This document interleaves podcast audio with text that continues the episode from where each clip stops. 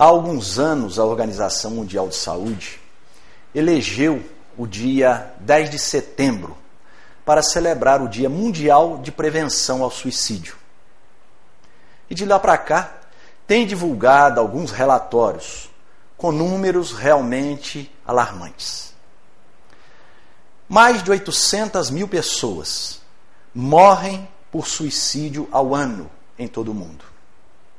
Vejam que este número é maior do que o total de vítimas de guerras e de homicídios.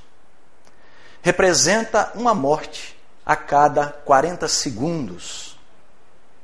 Mas o número de tentativas de suicídio é muito maior. Chega a 20 milhões por ano. A OMS divulgou ainda que há três vezes mais suicídio entre os homens do que entre as mulheres.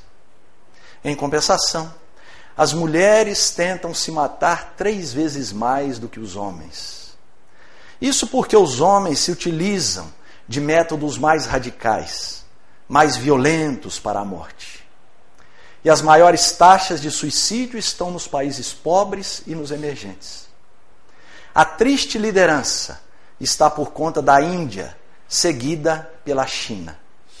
E as taxas mais baixas estão nos países da América Central e América do Sul, como México, Peru, Brasil e Colômbia. Estados Unidos, Europa e uma boa parte da Ásia está na metade da escala. No Brasil, a taxa de suicídio é bem menor do que a média mundial, cerca de 5,8 mortes, quase 6 mortes, para cada 100 mil habitantes. No entanto, é ainda um número muito alto. Todos os anos são catalogados mais de 11 mil suicídios só no Brasil. E o mais estarrecedor, entre os jovens de 15 a 24 anos, esse número cresceu 30% nos últimos 25 anos.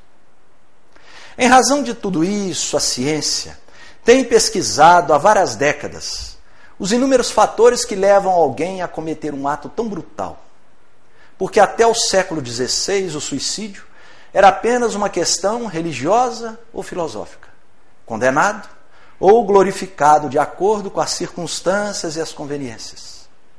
Somente a partir de meados do século XIX é que se divulgou a ideia de que a tentativa de se matar era produto de doença mental.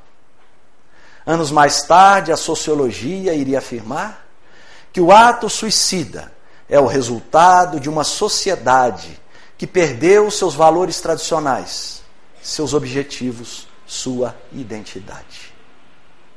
Atualmente, o suicídio é visto como um transtorno psicossocial, onde a doença mental não tratada, na forma de depressão e do transtorno do comportamento bipolar, associado ao uso de drogas, são fatores predisponentes.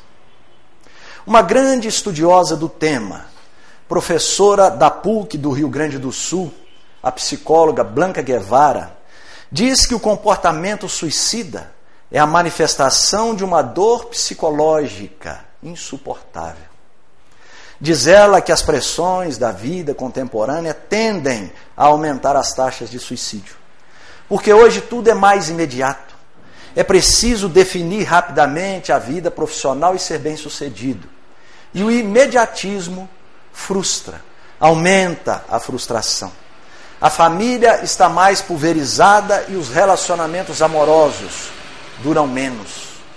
Tudo isso, segundo ela, são fatores que predispõem ao alto homicídio. Mas em seus estudos, em suas pesquisas, ela observou que existem alguns fatores que ajudam a preservar contra a tentativa de se matar. Fatores como os vínculos afetivos bem cultivados, o bom relacionamento com a família, ter filhos, ter uma crença espiritual, uma condição financeira estável e realização profissional. Diz ela, por mais simples que seja a ocupação. Ainda em pesquisa científica, um outro ponto dessa observação para as causas do suicídio é também a influência genética, que ajuda a entender porque apenas alguns tentam se matar quando as adversidades da vida atingem um número bem maior de pessoas. As primeiras pesquisas surgiram em meados do século passado e se baseavam principalmente no rastreamento de casos em famílias e também na comparação entre irmãos gêmeos e filhos adotivos. Como a depressão tem também uma forte característica hereditária, acreditava-se que ela fosse a mola propulsora, fosse o fator preponderante para o suicídio. No entanto, verificaram que naquelas famílias que tinham casos recorrentes de depressão ao longo de várias gerações, ocorreram raríssimos ou nenhum caso de suicídio. A chave para o mistério, de acordo com os especialistas, está no que eles chamam de binômio impulsividade-agressividade. É um traço característico de algumas personalidades que ajuda a entender o suicídio, principalmente entre jovens e entre pessoas que se utilizam de métodos violentos, como queda livre e arma de fogo. No entanto, os cientistas e pesquisadores chegaram à conclusão de que não existem genes que fazem as pessoas se matarem. O que existe é uma predisposição genética que aumenta ou diminui certos comportamentos de risco associados ao suicídio. Pessoas coléricas, de temperamento explosivo, que tomam atitudes impensadas, podem, num momento de contrariedade, apelarem para uma medida tão radical quanto o suicídio. Eu conheci um senhor, certa vez, cujo filho de 16 para 17 anos se matou enforcado. A situação foi a seguinte: aquele jovem, nesse período de adolescência, ou quase deixando a adolescência, em que o jovem começa a descobrir a si mesmo, então estava envolvido com uma turminha que estavam fazendo uso de drogas. E o pai, um homem de família tradicional, religioso, católico, advertiu o filho várias vezes e certa noite ele passava por uma praça, o filho estava ali exatamente na companhia daqueles outros que ele já havia pedido para que não continuasse as amizades. Abordou o filho ali na presença dos colegas, falou que ele precisaria ir para casa, o pai iria passar na padaria e logo em seguida iria até lá porque precisavam conversar. Passou na padaria, quando chegou em casa, perguntou pela esposa e ela disse: Ah, ele chegou aqui, cabeça baixa, não falou nada e foi lá para o quintal. Um quintal muito grande, árvores frutíferas. O pai então o procura e lá ele estava enforcado em uma árvore. É o comportamento impulsivo, agressivo, que leva como consequência de uma situação de inquietação, de contrariedade, o indivíduo a uma medida tão drástica e tão terrível como o suicídio. Atualmente no Brasil, um dos grandes estudiosos do tema é o médico psiquiatra Dr. José Manuel Bertolotti. Ele, durante quase duas décadas, trabalhou no Departamento de Saúde Mental da Organização Mundial de Saúde. Para ele, a pessoa que sofre de depressão, que tem caráter impulsivo, agressivo e que enfrenta adversidades na vida, é um suicida em potencial. No entanto, ele diz o seguinte: palavras dele textualmente. Isto não quer dizer que todo suicídio relaciona-se a uma doença mental, nem que toda pessoa acometida de uma doença mental vá se matar. O comportamento suicida indica profunda infelicidade. Vejam que é uma outra observação de um outro estudioso que percebe que aquele que está inquieto com relação à vida é profundamente infeliz.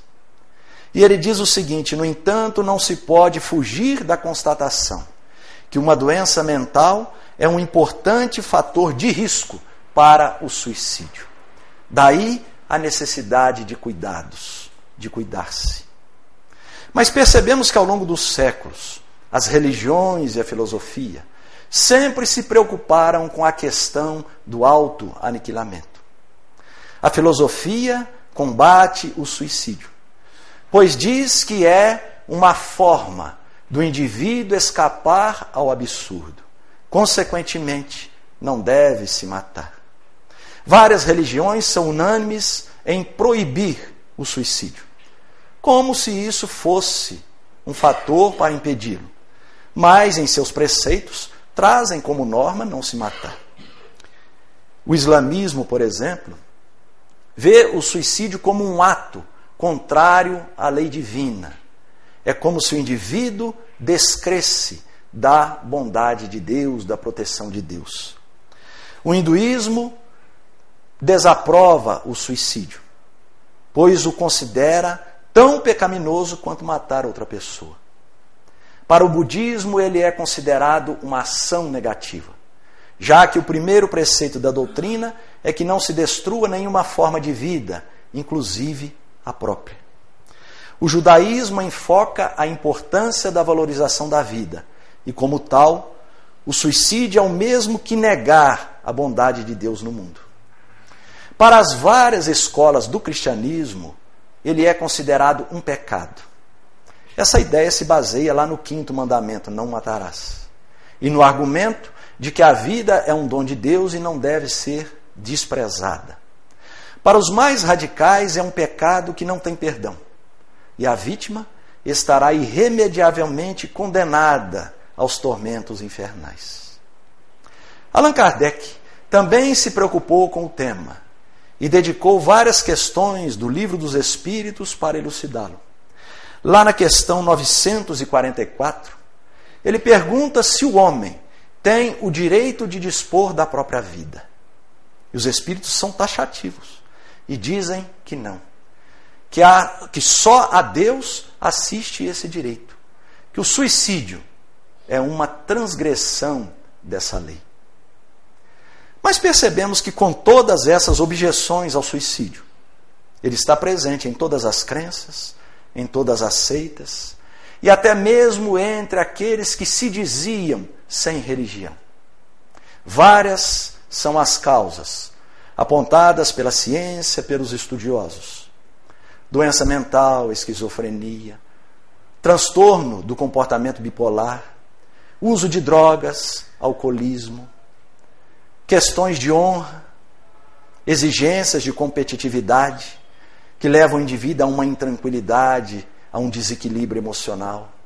Situações adversas, como a morte de um ente querido, o fim de um relacionamento amoroso, perda de emprego, dívidas. No entanto, dizem os espíritos, a maior de todas as causas é a falta de coragem para sofrer.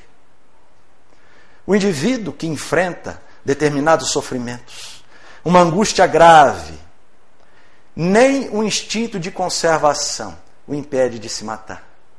Porque ele acredita que a morte é a única solução para livrá-lo desses tormentos. E quantos de nós, muitas vezes, em níveis menores, outros maiores, somos pegos por uma inquietude dessa? Uma situação de depressão. Depressão que eu falo aqui, uma depressão passageira, corriqueira, que todos nós somos sujeitos a ela. Aquele momento de angústia, sem saber o motivo. Allan Kardec, preocupando-se com isso, perguntou de onde vem esse desgosto da vida, que muitas vezes, sem causa aparente, se apossa de certos indivíduos. E vejam que os espíritos responderam: é o efeito da ociosidade, da falta de fé e também da saciedade. Dizem eles: para aquele que usa de suas faculdades com uma finalidade útil e de acordo com as suas aptidões naturais, o trabalho nada tem de árido e a vida se escoa mais rapidamente.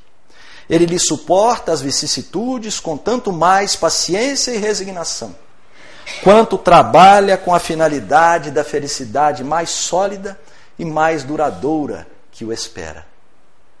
A explicação espírita, mostrando que todos nós estamos no mundo, numa reencarnação ou num processo reencarnatório, em busca do nosso aprimoramento, mantendo então, ou devemos manter, a serenidade, a fé, em busca dessa evolução.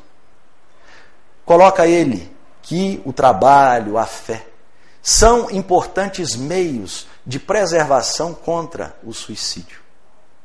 Por isso, caberia ainda ao Espiritismo a explicação das questões relacionadas à vida espiritual.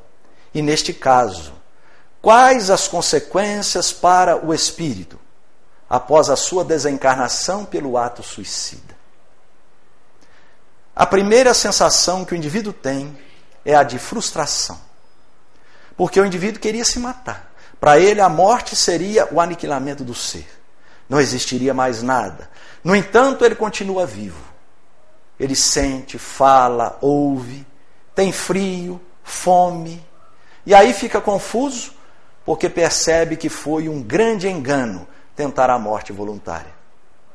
Vejam que esta sensação é inerente a todos aqueles que se matam. Mas os níveis de sofrimento variam de acordo com as intenções de cada um. Há espíritos, por exemplo, que ficam totalmente presos ao corpo sentem a solidão do túmulo, os vermes corroendo-lhe as carnes, a sufocação. Outros saem correndo no meio da multidão, gritando por socorro, agarrando as pessoas, mas naturalmente ninguém lhes ouve ou vê.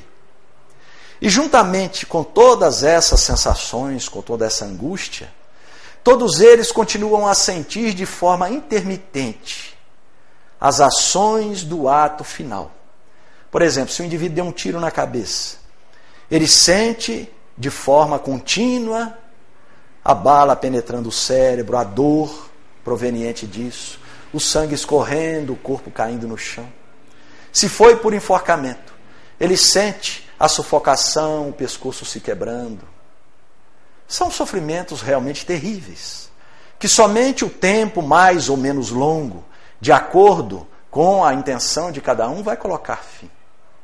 Esse tempo de sofrimento do espírito no mundo espiritual, devido ao suicídio, é compatível com aquele tempo que ele ainda teria naquela encarnação. Por exemplo, se ao reencarnar o indivíduo estabelece, ou os construtores espirituais estabelecem para ele um plano de uma encarnação de 80 anos, por exemplo. Aos 50 anos ele se mata, teria ainda mais 30 anos naquela existência. Então são 30 anos de sofrimento no mundo espiritual, de forma contínua. Isso porque o fluido vital, que é a energia da vida, ele só se escoa ou extingue com a morte natural. Então o suicídio é uma quebra, é uma interrupção abrupta, quebrando uma programação que foi feita previamente à reencarnação. E ali o indivíduo então ainda precisa aguardar a extinção do fluido vital e isso o mantém psiquicamente ligado ao corpo. Mas vejam só, a lei não é de punição, a lei é de amor. Existem casos de suicídio em que o espírito passa por um sofrimento tão grande que ele não aguentaria tanto tempo aquela dor. Entraria num estado de loucura Tipo, quando o indivíduo se atira sobre as rodas de um trem de ferro e que gera lesões graves no seu corpo, concomitantemente, gera também lesões graves no seu corpo espiritual, que é o perispírito. Então, num tempo menor, esse espírito é conduzido para uma reencarnação compulsória, como uma forma de protegê-lo, de ajudá-lo. Porque nessa encarnação, mesmo nascendo com um corpo, às vezes disforme, limitado, trazendo ainda algumas complicações de ordem física. O sofrimento nela enfrentado é bem menor do que aquele que ele enfrentaria no mundo espiritual. Mesmo porque, ao reencarnar ou estar no processo da reencarnação, o espírito está completamente esquecido do resto. Então ele não terá a recordação do ato suicida. É uma forma de preservação. Tem um livro muito antigo que se chama o Martírio dos Suicidas. O autor desse livro é Almerindo Martins de Castro. Nesse livro ele reuniu vários depoimentos de espíritos, pelas vias mediúnicas, naturalmente. Espíritos de vários pontos do planeta, do Brasil, de Portugal, de várias cidades, através de diversos médiums. E esses espíritos contam como foi a sua chegada no mundo espiritual após o ato suicida, o sofrimento que enfrentaram, os trabalhos que estão realizando em prol da própria regeneração. Então, a título de exemplo, nós selecionamos um caso de um espírito português, nascido em Lisboa e lá também morava, que ele narra da seguinte maneira: naquele momento em que ele já havia planejado a própria morte, então se colocou de uma forma solitária dentro da própria casa, ajeitou o revólver com muito cuidado no céu da boca, porque ele sabia que ali o tiro seria certeiro, não deixaria sequelas, não teria como errar. Apertou o gatilho. Naquele momento ele ouviu e sentiu o estampido e a bala penetrando-lhe a garganta. Seu corpo, ou ele mesmo, caiu para trás. Estava plenamente consciente, mas não conseguia se mover. Completamente paralisado. Viu então quando os familiares chegaram, gritaram, aquele choro. Viu quando outras pessoas vieram. Quando o recolheram. Ele tentava falar, tentava gritar, mas não conseguia se mover. Estava percebendo tudo, vendo tudo. E juntamente com toda essa situação, ele sentia a todo instante a bala penetrando a garganta, o gosto do sangue, a dor. Viu quando o levaram para o necrotério. Assistiu o seu velório. Percebeu quando fecharam o caixão. Sentiu então a solidão do túmulo. Tudo escuro, perdeu a noção de tempo. Daí a pouco sentiu um cheiro nauseante. Era o seu corpo no estado de decomposição. Sentia os vermes corroendo-lhe as carnes. A dor advinda disso. Toda aquela solidão e sempre continuamente a bala penetrando a garganta, o gosto do sangue, a dor que não passava nunca. Muito tempo se passou e ele ali naquela angústia. Certo dia o túmulo foi aberto e seus ossos foram recolhidos. Foram levados para o jazigo da família. E ele ali imantado naqueles ossos, como se o corpo ainda estivesse intacto. O jazigo foi aberto uma, duas, três vezes. Mais ossos foram ali jogados. Ele sabia que eram de familiares, mas não sabia de quem. E isso aumentava ainda mais a sua angústia, a sua dor. Até que certa manhã, novamente o jazigo foi aberto e um ser nimbado de luz, com o olhar amoroso e bondosamente o recolheu, levando-o a uma colônia de tratamento no mundo espiritual. Porque normalmente após esse período de sofrimento, de dor, de perturbação, o espírito então é recolhido por mãos bondosas, caridosas. São os espíritos do bem que o estavam amparando durante todo o tempo. Mas o suicida, por ser um transgressor da lei, ele não consegue perceber a ajuda à sua volta. Ele apenas tem os olhares voltados para a sua própria dor, para o seu sofrimento. Uma dessas colônias de amparo aos suicidas, mais conhecidas no mundo espiritual, é o Hospital Maria de Nazaré. Um hospital, uma universidade, que é dirigido pelo nobre espírito Maria de Nazaré. Este hospital é descrito com riqueza de detalhes no livro Memórias de um Suicida, psicografado pela notável médium Ivone Pereira, ditado pelo espírito Camilo. Camilo foi um escritor português do século XIX. Em 1891 se matou porque havia ficado cego, não aguentando aquela terrível prova ou uma expiação. Ele então se mata. Já havia escrito mais de 200 livros. Era um escritor conhecidíssimo em Portugal. Mas não aguentando, a cegueira se matou. E nesse livro ele narra todo o seu sofrimento, toda a sua dor, o arrependimento. E depois a sua regeneração. Os cuidados que recebeu nesta instituição. Essa instituição, o Hospital Maria de Nazaré, congrega ali espíritos de língua portuguesa, brasileiros de vários países da América do Sul, de Portugal, da Espanha, língua portuguesa e língua espanhola. vale a pena ser lido. É um livro de alta instrução, onde mostra detalhadamente o que de fato espera todo aquele que entra pelo caminho enganoso do suicídio. Porque o suicídio é uma forma que às vezes o indivíduo encontra de escapar ou se ver livre de determinadas perturbações, de determinados sofrimentos. Mas ele terá que voltar, que reencarnar para recomeçar de onde parou. Camilo conta nesse livro que ele já estava naquela época, isso por volta de 1940, na década ali de 1940, se preparando para uma nova reencarnação. Iria reencarnar novamente em Portugal, viveria 60 anos e aos 40 ficaria cego. Seria médium. Então, de acordo com os cálculos, já desencarnou ali no início dos anos 2000. Mas o que queremos mostrar é que todo aquele que tenta fugir desse processo de dor, de sofrimento, de problemas, tenta apenas enganar a si mesmo. Porque os problemas, as angústias, as inquietações psicológicas são consequências dos nossos próprios atos do passado, daquelas ações que perpetramos em outras encarnações e que agora retornam para nós como uma oportunidade de regeneração perante a lei, perante a vida. É a reeducação do espírito.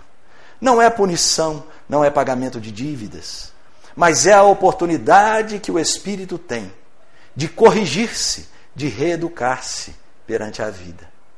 Então, após o suicídio, numa próxima encarnação, o espírito terá que primeiro corrigir as lesões que ele provocou no seu corpo espiritual, no perispírito. Essas lesões são corrigidas naturalmente no processo encarnatório, onde o perispírito molda o novo corpo físico e, através desse corpo físico, expurga as lesões ou as mazelas provocadas no corpo espiritual. Joana de Ângeles, no livro Após a Tempestade, ela cita alguns exemplos, eu vou ler para vocês dessas lesões no corpo físico provenientes de um ato suicida. Veja o que ela diz em certo momento. Aqueles que esfacelam o crânio reencarnam com idiotia, com surdez ou mudez, conforme a parte do cérebro afetada. Aqueles que tentaram o enforcamento reaparecem com os processos da paraplegia infantil os afogados com enfisema pulmonar. Tiro no coração, cardiopatias congênitas irreversíveis. Os que se utilizam de tóxicos e venenos sofrem sob o tormento das deformações congênitas, úlceras gástricas e cânceres. Vemos então que as consequências são sérias, não como punição, como eu disse antes, mas como uma forma de reequilibrar o perispírito, o corpo espiritual. Mas qualquer que seja a razão do suicídio, seja por amor, por pretenso altruísmo, ou por outra razão aparentemente nobre, dizem os espíritos, tudo não passa de egoísmo disfarçado. Porque o que o indivíduo quer mesmo é livrar-se do seu tormento. Ele não se preocupa se aqueles que ficarão vão sentir a sua falta, vão enfrentar dificuldades pela sua ausência, porque muitas vezes é um arrimo financeiro.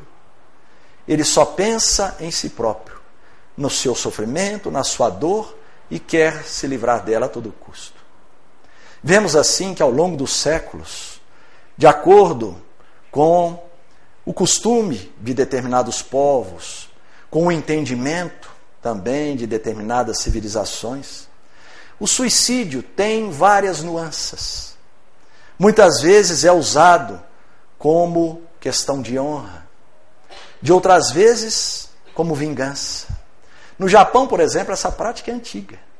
Porque os japoneses, assim como os chineses, os hindus, têm uma ideia muito clara da sobrevivência do espírito. Ele só não tem essa ideia tão clara como o Espiritismo mostra. as consequências nesta e em outras encarnações. Mas os japoneses trazem essa prática de longa data. Os samurais, por exemplo, que eram os guerreiros japoneses, se matavam com a própria espada para não serem executados pelos inimigos. Na Índia, por exemplo, suicídios religiosos, para que o fiel alcance mais rapidamente a felicidade no paraíso, de acordo com as promessas, os costumes, ele muitas vezes se mata durante as festividades, se atirando sobre aqueles carros enormes que eles constroem para o desfile religioso. Muitas vezes são levados para o alto, num dos pontos mais profundos do rio Gange. E ali, o próprio indivíduo que pede é colocado na água com uma enorme panela de barro amarrada em um dos seus braços e ele próprio, com uma outra cuia na outra mão, vai enchendo aquela panela. Entre cânticos, entre orações dos próprios sacerdotes ali presentes na embarcação. E aí se afunda, levando com ele o indivíduo. Há um caso muito interessante, e esse caso acontecido no Brasil, já algumas décadas atrás, em uma cidade muito pequena, de uma moça de seus vinte e poucos anos, que se matou porque ela queria ficar junto à Virgem Maria. Tratava-se de uma jovem muito estudiosa, trabalhadora, filha única, a mãe viúva, muito doente, e ela limitava sua vida entre cuidar da mãe, trabalhar e frequentar a Irmandade Católica das Filhas de Maria. E era uma pessoa boníssima, caridosa, sempre disposta a contribuir, a ajudar. Era admirada por todos. Quando passava Aí as amigas comentavam: olha, essa daí, essa daí, quando morrer, vai direto para o céu. E ela, ouvindo isso, começou a acalentar essa ideia, ir para o céu, estar junto à Virgem Maria, de quem era tão devota. Certo dia, então, ela entrou, cumprimentou a mãe, foi para o seu quarto e se matou. O seu sofrimento depois não foi pelo simples ato do suicídio, pelo ato do suicídio em si mas sim pela angústia de ver a mãe agora completamente desamparada. Ela era o único arrimo da sua mãe. E agora ela via, acompanhando-a 24 horas por dia, acompanhando a mãe, que vivia agora à mercê da caridade alheia. Comia o que quisessem lhe dar, vestia o que lhe emprestassem.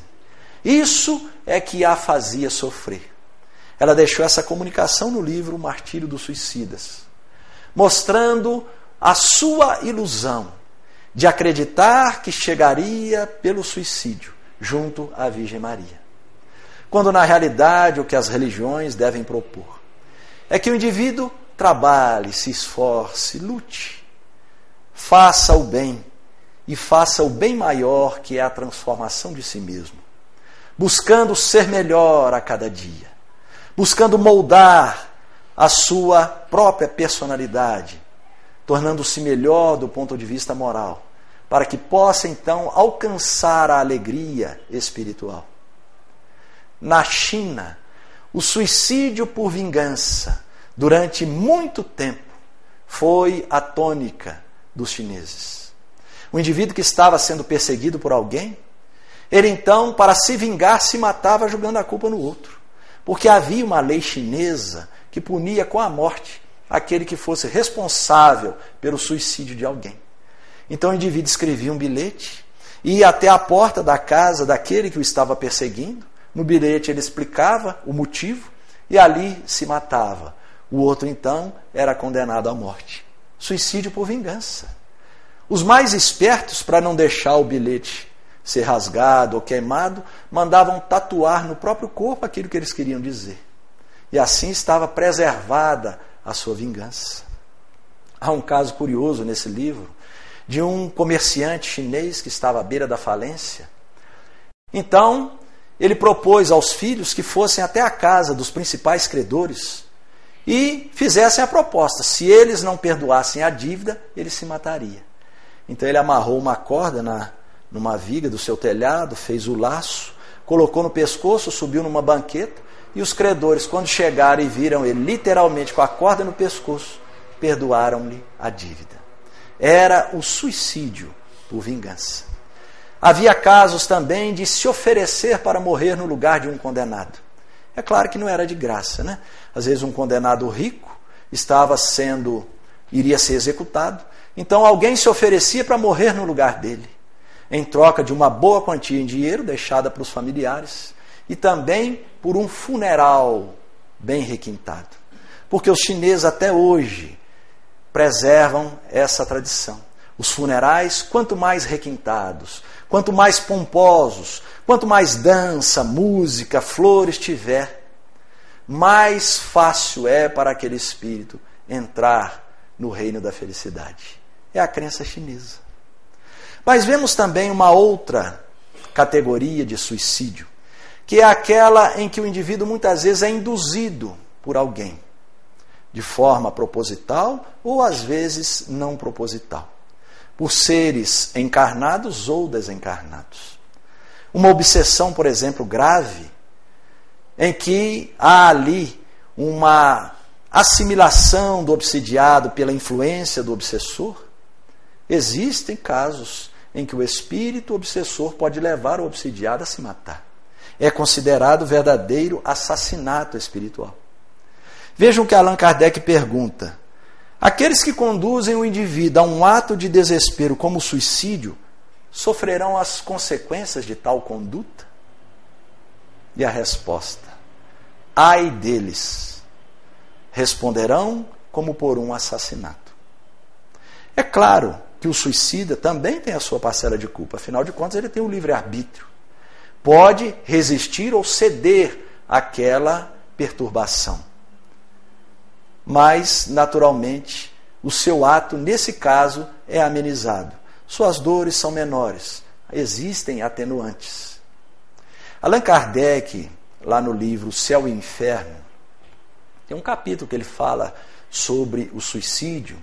Ele narra ali alguns, alguns casos, alguns exemplos. Tem um caso muito interessante ocorrido naquela época em Paris, 1850 por aí, de um jovem que se matou, um noivo que se matou. Era o seguinte, a, a história é assim.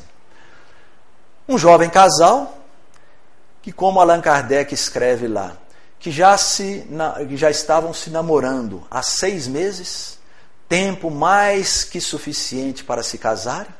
Veja que interessante os costumes né, de cada época. É, Hoje, seis meses. Mas ali, então, ele escreve dessa forma. E o jovem, o noivo, por questão então de economia, preparando-se para aquele casamento, ele almoçava e jantava na casa da noiva todos os dias. Naturalmente na presença dos pais. Jamais ficavam sozinhos. E ali, num jantar, numa certa noite, jantando, ele e a noiva discutiram por uma bobagem qualquer. Uma discussão Simples, sem qualquer sentido. E a noiva foi taxativa. A partir desse momento, nosso compromisso está desfeito. O noivo, muito chateado, o rapaz foi para casa, dormiu. No dia seguinte, já com a cabeça mais fresca, resolveu procurar a noiva. Foi até a casa dela, bateu na porta. Ela, conhecendo a batida, não quis abrir e, pelo lado de dentro, perguntou o que, que ele queria. Ele então tentou argumentar, afinal de contas foi uma bobagem, uma discussão sem muito sentido.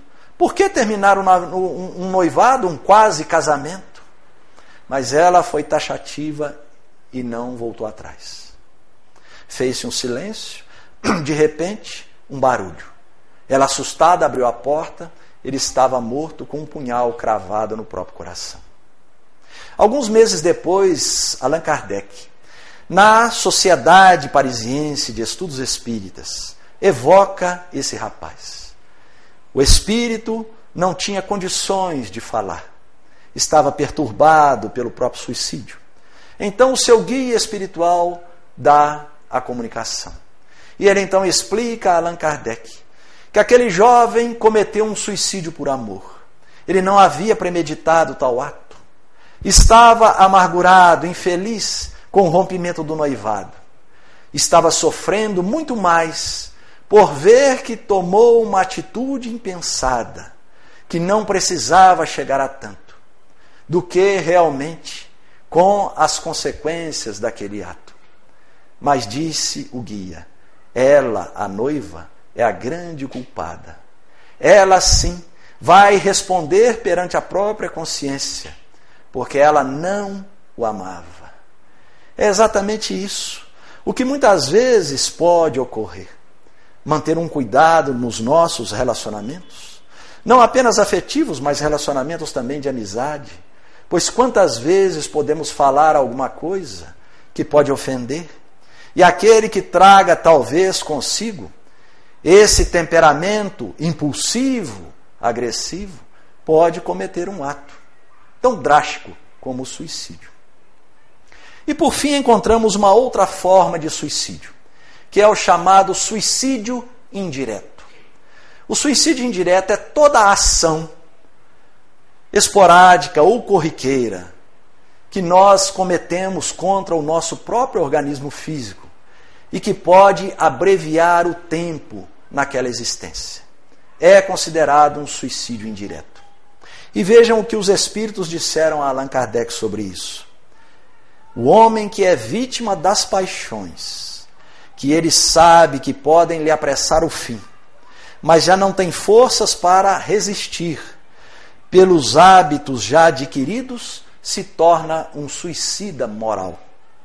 É mais culpado do que aquele que tira a própria vida num ato de desespero, porque tem tempo de refletir sobre a sua conduta. Há nele falta de coragem e bestialidade, acrescidas do desconhecimento de Deus. Nós elencamos aqui alguns exemplos do que pode representar um suicídio indireto. Vejam só: situações de cólera, de mau humor, destroem a energia vital, antecipam o desencarne, é considerado um suicídio indireto a ociosidade sistemática, que atrofia o organismo físico. E isso, consequentemente, abrevia a vida. É considerado um suicídio indireto. Casos em que a pessoa se entrega a um desejo de morrer. A vida para mim não tem sentido, eu só quero a morte. E não faz mais nada para continuar vivendo. Considerado um suicídio indireto. A ambição excessiva, em que o indivíduo gasta o tempo apenas na aquisição, querendo mais e mais, comprometendo muitas vezes a própria saúde, é considerado um suicida indireto. Excessos de alimentação e bebidas alcoólicas, que antecipam o desencarne, suicídio indireto. Vejam que André Luiz, lá no livro Nosso Lar, foi chamado de suicida por causa dos excessos de alimentação, bebida, uso de cigarro e outras drogas, desencarne por overdose, suicídio indireto, abuso das energias sexuais, através da promiscuidade, da infidelidade, suicídio indireto, conduta imprudente de um automóvel, uma alta velocidade, colocando a vida em risco, quando o indivíduo sabe que isso de fato pode matar, e acontece suicídio indireto torcedores fanáticos que não conseguem conter as próprias emoções, muitas vezes desencarnam em função disso, são considerados suicidas indiretos. Vejam, meus amigos, que o assunto suicídio é de fato um assunto sério, grave, mas de tempos em tempos é preciso conversar sobre ele. É preciso falar, é preciso se instruir para também ajudar e contribuir, para também instruir a outros. Pois muitas vezes nós encontramos pessoas que trazem um momento de inquietude, de inquietação, de desequilíbrios emocionais, que pedem ajuda e que nós podemos contribuir com uma palavra de esclarecimento, com aquilo que a doutrina espírita oferece. Chamar para assistir umas reuniões públicas, ler os livros espíritas, participar de grupos de estudo, tomar o passe, a água fluidificada, que são alternativas para ajudar no fortalecimento. O Evangelho no lar, que é um importante meio de alcançar o equilíbrio. Uma vez por semana, reunir com a família, num dia e num horário determinados, durante 15 ou 20 minutos, ler uma página, uma mensagem, uma página do Evangelho. Trocar ideias é um momento em que a família se eleva, em que conversam sobre algo útil, sobre algo importante e se instruem. Por que, que tem que ser num dia e num horário definidos? Porque aí a equipe espiritual, os amigos daquela casa, daquele lar, vão designar uma equipe naquele dia, naquele horário, para auxiliar no estudo do Evangelho no lar.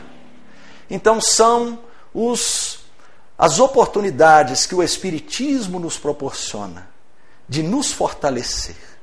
A Organização Mundial de Saúde alerta que a maioria dos casos de suicídio são precedidos de alguns sinais verbais ou comportamentais.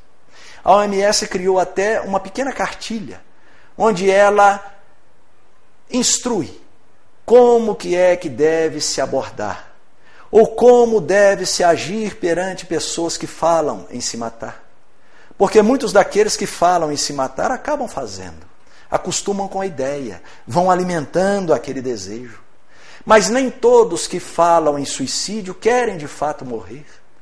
Porque diz a OMS: aquele que está na iminência de se matar, ele está ainda enfrentando um grande conflito íntimo entre continuar vivo ou morrer. O que ele precisa é de amparo, é de ajuda. O Centro de Valorização da Vida coloca um telefone 24 horas por dia para aqueles que se encontram nessa situação, que possa ligar, que possa conversar com alguém que possa instruir. E nós, como espíritas, conhecendo tudo isso, podemos também ajudar e contribuir com aqueles que muitas vezes vamos notar que enfrentam esse tipo de situação ou de aflição. A doutrina espírita nos proporciona esse suporte para a vida.